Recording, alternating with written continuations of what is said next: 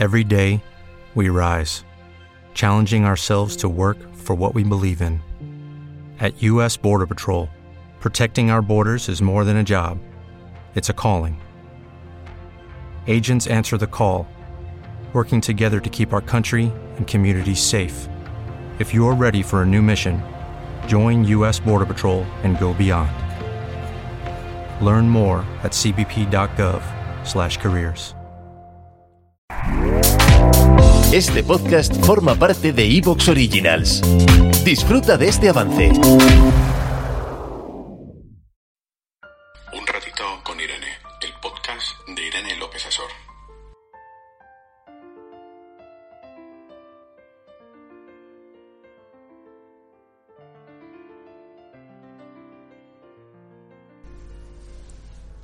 Según Baruch Espinosa, decía que la actividad más importante que un ser humano puede lograr es aprender para entender, porque entender es ser libre. Y esta capacidad de entender, de aprender a entendernos, de aprender a entender a los demás y de ponernos en su piel, en sus zapatos, es lo que llamamos a día de hoy la empatía. Por lo tanto, este episodio no solo nos va a permitir a conocer más sobre este constructo, sino que también nos va a ayudar a sentirnos más libres.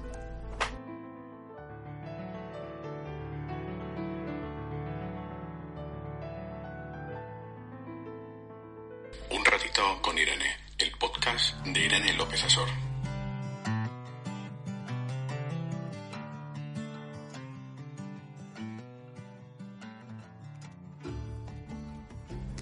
Y nuestra querida amiga la empatía, que le vamos a dedicar un episodio enterito, enterito, enterito, porque cuántos de vosotros decís, ay, ¿por qué no me entienden? ¿Por qué mi vecina, mi vecino, mi pareja, mi madre, mi padre, mi hermano, mi hermana, mmm, cualquier persona que está a mi alrededor no me llega a entender? Y nosotros nos explicamos una y otra vez, nos enfadamos muchísimo y simplemente lo que pasa es que nos hemos vuelto una sociedad pues poco empática. Y esta sociedad poco empática tiene conductas no solo más individualistas, sino también bastante agresivas. Por eso hoy quería traeros el tema de la empatía, porque a veces que nos comprendan, entendemos, malentendemos, que es algo natural y que todo el mundo lo debería hacer. Que es algo, bueno, pues es una habilidad que todo el mundo tenemos. Pues no, señores, estáis muy equivocados. La empatía, como todo en psicología, no es nada sencillo. Es un proceso mucho más complicado de lo que podemos imaginar. Y sobre todo, de ahí la importancia de estudiarla, porque nos va a ahorrar más de un disgusto.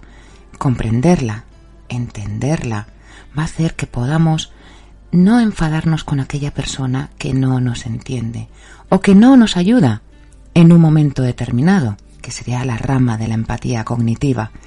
Encontrar personas empáticas no es tan sencillo. Y ya sé que aquí me vais a decir las personas altamente sensibles, yo tengo mucha empatía, yo siento mucho por los demás, sí, pero una cosa es sentir por los demás y otra cosa es saber todo el mecanismo que hay implícito en esa emoción, en ese sentimiento. Y así, mm, desde luego, la, la, empatía ha sido un constructo teórico a lo largo de los años en el mundo, no solo de la psicología, sino que ya también vamos a ver de la neurociencia, de la biología, de muchísimas perspectivas. ¿Por qué? Porque intentamos entender este fenómeno desde diferentes tipos de enfoques. Lo que hemos intentado es dar una explicación a por qué unos podemos ponernos en los zapatos del otro y sin embargo la gran mayoría no es capaz de hacerlo o lo hace de una forma muy limitada. Y aquí está, por supuesto, el, debate servido. Hay autores que ven la empatía desde un proceso cognitivo, que ya vais a ver qué interesante todo, todo procedimiento y todo proceso cognitivo, qué, qué camino toma y qué debe de hacer esta información. Otros autores mm, pues la ven primordialmente afectiva, como una emoción, la empatía. Y luego otros, y a mí me encanta, que por ejemplo son Goldstein y Mitchell en el 85, la ubican, fijaros, desde la terapia psicológica como un proceso con función comunicativa. Fijaros qué interesante. Utilizar la empatía para la comunicación. Cuando vemos los grandes presentadores de televisión, ¿por qué es? Porque tienen una gran capacidad empática. Cuando vemos los comunicadores tanto a nivel escrito, narrativa, los escritores, tienen una empatía. Quizás igual cuando hablamos con ellos son como más cerrados, más introvertidos, pero tienen una gran capacidad de ver y analizar las emociones y las reacciones del otro. Por tanto, lo ideal de las relaciones humanas sería que todo el mundo tuviera una gran empatía. ¿Por qué?